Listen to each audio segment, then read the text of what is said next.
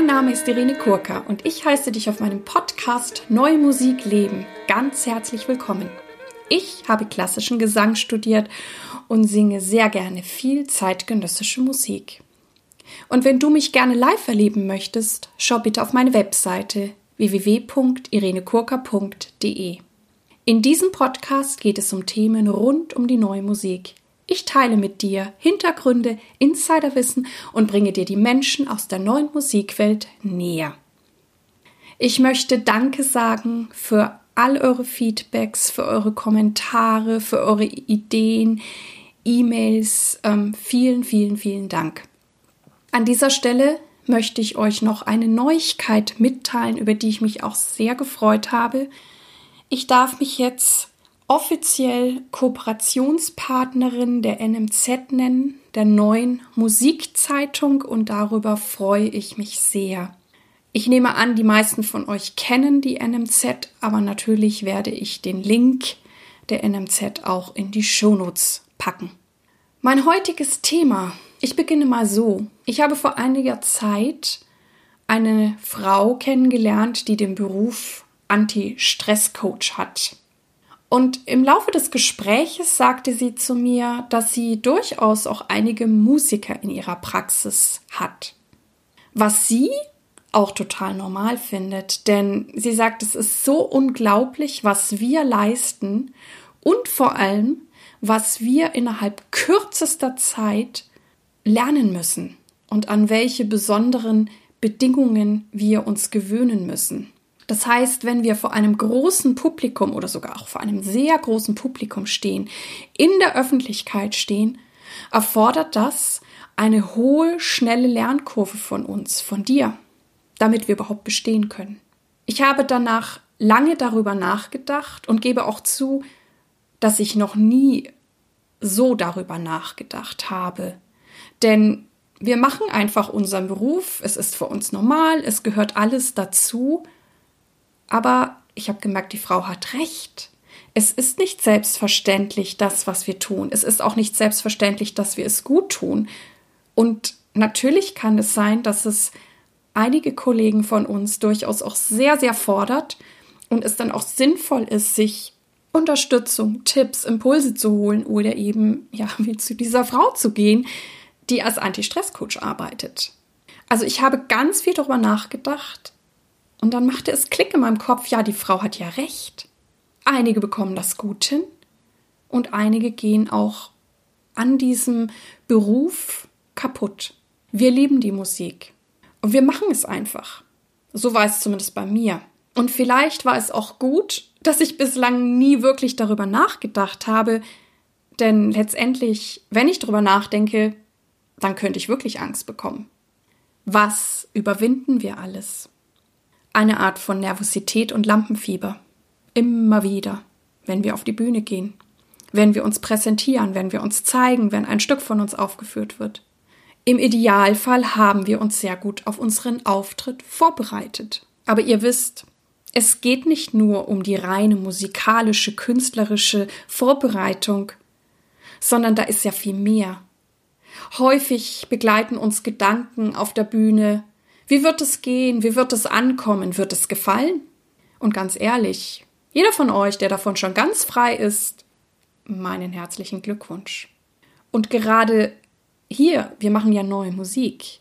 Also wir machen neue Musik, die ist vielleicht nicht so gefällig, sie ist nicht so sehr Mainstream. Kommen da die Fragen noch mehr? Lieben wir es zu provozieren? Lieben wir es, diese Fragen zu haben? Oder fordert uns das noch mehr heraus? Denn immer wenn wir ein neues Werk der neuen Musik präsentieren, wissen wir ja gar nicht, wie die Zuhörer und die Kollegen reagieren. Und ich glaube, die meisten von uns sind nicht frei von diesen Gedanken. Aber obwohl wir diese Gedanken haben, sind wir mutig und wir machen es trotzdem.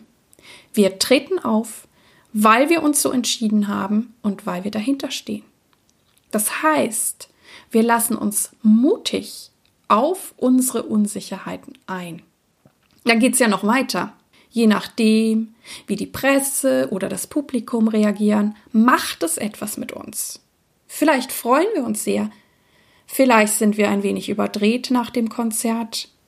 Und ja, es gibt leider Kollegen, denen es sehr, sehr schwer fällt, nach einem Konzert wieder runterzukommen und überhaupt einzuschlafen. Das heißt, wenn du gut einschlafen kannst, du bist gesegnet. Es kann aber auch sein, dass wir uns eine Weile über irgendetwas ärgern, weil es nicht so gelaufen ist, wie wir es uns gewünscht haben. Ja, und wenn es Presse gibt, was schreiben Sie? Wenn es viel Presse und Nachfrage gibt, wie gehe ich dann damit um? Kann ich mich auch wieder auftanken oder mich mal zurückziehen?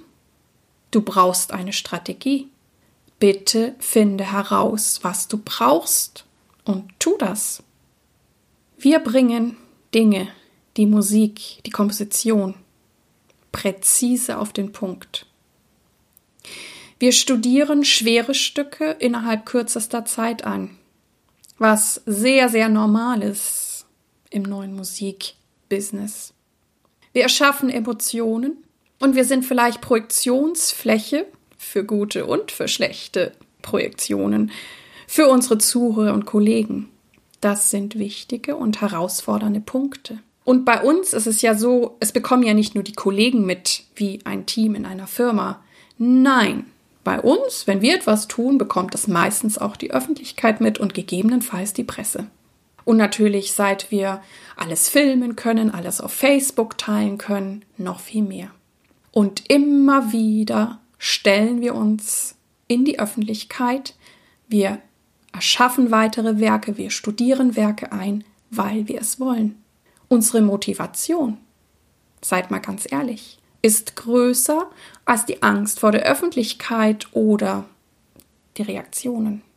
Ich denke, wir dürfen uns alle mal auf die Schultern klopfen für das, was wir so selbstverständlich leisten und unseren Zuhörern geben. Und natürlich, wir können komplett abgelehnt werden, wir können auch scheitern, dass die Stimme nicht funktioniert oder was auch immer versagt und vielleicht spricht sich das ja herum. Ja, wir sind immer eine öffentliche und eine private Person. Und dennoch ist es so wichtig und so schön, dass wir uns immer wieder trauen mit tollen neuen Projekten, dass wir immer wieder unsere persönliche Komfortzone erweitern und auch unsere Zuhörer mitnehmen. Vermutlich kennt ihr alle diese ganz blöde Frage, was machen Sie, wenn Sie nicht singen? Und abgesehen natürlich davon, dass wir uns auf alles künstlerisch vorbereiten, auf den nächsten Auftritt, Proben, berufliche logistische Sachen zu regeln haben, ist es für viele von uns auch wichtig, ihren Akku aufzutanken. Denn wenn wir bei einem Stück, bei einem Auftritt, bei einem Stück alles so auf den Punkt bringen, ist das ein extrem hoher Energieverbrauch. Und es ist gut, immer wieder Ausgleiche zu schaffen, vor allem als Interpret und Musiker. Im besten Falle hast du herausgefunden, was du brauchst am Auftrittstag. Was brauchst du, um wirklich gut zu sein? Was brauche ich, um wirklich gut singen zu können? Brauchst du einen Mittagsschlaf? Welche Nahrung tut dir gut? Welche Getränke? Gibt es etwas, was dir nicht gut tut? Was du vermeidest? Ich bin eine Sängerin. Ich brauche immer, egal ob es eine Aufführung ist oder Probenzeit oder generell ein warmes Mittagessen. Ich liebe es, wenn es möglich ist, vor allem vor dem Auftritt, einen Mittagsschlaf zu machen. Andererseits tut es mir zum Beispiel nicht so gut, vor einem Auftritt eine Apfelschorle zu trinken, denn scheinbar ist da irgendwas in dieser Säure von dem Apfel, was bei mir die ähm, Produktion der Spucke besonders anregt. Und das mag ich dann überhaupt nicht, dass ich das Gefühl habe, ich muss im Konzert andauernd schlucken. Das heißt, Apfelschorle vom Konzert gibt es für mich nicht. Und das ist alles wichtig, dass du das für dich herausfindest. Das ist natürlich individuell. Am besten ist es natürlich, du findest schon viel im Studium heraus, aber dann natürlich, wenn du immer mehr in deinen Arbeitsalltag, in deinen Arbeitsrhythmus kommst. Was tun wir noch?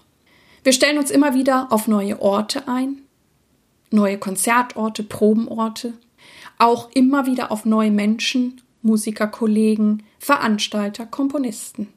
Wenn sie dann gar aus anderen Ländern stammen, haben sie womöglich noch andere Verhaltenskodizi Und auch das dürfen wir herausfinden, erlernen und uns dann zurechtfinden. Das ist natürlich auch spannend. Ich reise ja auch total gern. Aber es fordert auch. Und es fordert uns, weil wir immer wieder, und meistens denken wir gar nicht drüber nach, unsere Komfortzone verlassen. Wir reisen in fremde Länder, Kulturen, Klimazonen, dürfen uns mit Jetlag, anderen Nahrungsmitteln, womöglich auch mal schlechter Luft auseinandersetzen. Als ich damals in Dallas studiert habe, war ich das erste halbe Jahr permanent krank. Ich hatte irgendwie immer eine Mandelentzündung und meine Gesangslehrerin sagte, ja, die Luft in Dallas ist schlecht, das geht allen so und das geht dann weg. Und nach einem halben Jahr war dann auch gut. Ich war scheinbar akklimatisiert an diese Luft, die es eben in Dallas gab. Also sowas kann immer wieder sein und wir arbeiten ja mit unserem Körper, also wir Sänger insbesondere. Und das hat alles Einfluss auf uns. Und du musst einfach herausfinden, was brauchst du, wie flexibel bist du, was braucht dein Körper, wie bleibst du gesund. Gibt es für dich No-Gos, damit du auf Reisen fit bleibst? Ich finde zum Beispiel auch diese ewige Kofferschlepperei total nervig und furchtbar.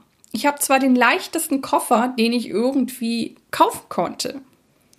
Aber ich gehe trotzdem dann immer wieder, wenn ich von den Reisen zurückkehre, zu meiner Osteopathin, um den Rücken wieder zu entlassen oder auch gegebenenfalls Verspannungen herauszuholen. Mein Wunsch wäre es, wenn irgendjemand von euch das vielleicht erfinden und bewerkstelligen kann, eine, wie soll ich sagen, eine Gepäckcloud zu haben, wo ich einfach all mein Zeug reinstellen kann und egal wo ich am Ort, an welchem Ort dieser Welt ich bin, ich dann die passende Kleidung und so weiter herausnehmen könnte. Aber leider gibt es diese Gepäck-Cloud noch nicht. Ja, und je nachdem, wie viel wir reisen und unterwegs sind, kann dies auch Auswirkungen auf unsere Freundschaften und Partnerschaften haben. Und auch hier dürfen wir immer, immer wieder für uns sorgen, dass wir in der Balance bleiben mit all diesen Dingen. Ich liebe meinen Beruf sehr.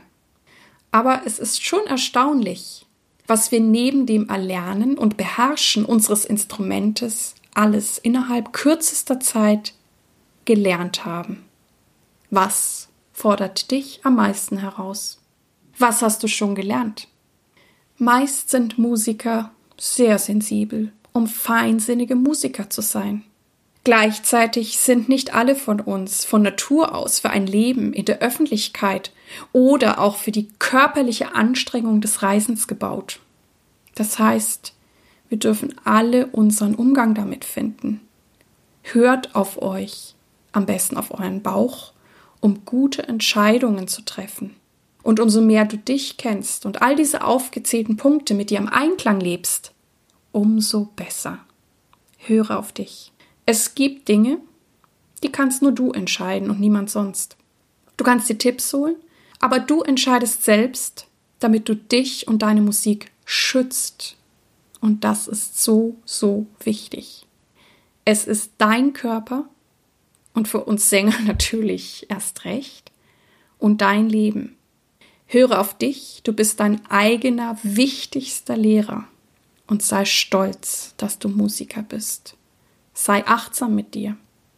Und nun wünsche ich dir ein grandioses Gelingen für alle deine Projekte. Ich hoffe, du konntest heute wieder viel für dich mitnehmen und natürlich freue ich mich wie immer auf deine Anregungen, Ideen, auch gern über Facebook. Ich danke dir sehr, dass du heute bei mir eingeschaltet hast. Ich hoffe, es hat dir gefallen und dich inspiriert. Ich freue mich sehr, wenn du dir Zeit nehmen kannst, mir und diesem Podcast eine 5-Sterne-Bewertung auf iTunes abzugeben. Ich danke dir. Dir alles Gute. Lebe deine Musik, lebe dein Leben und bis zum nächsten Mal. Deine Irene.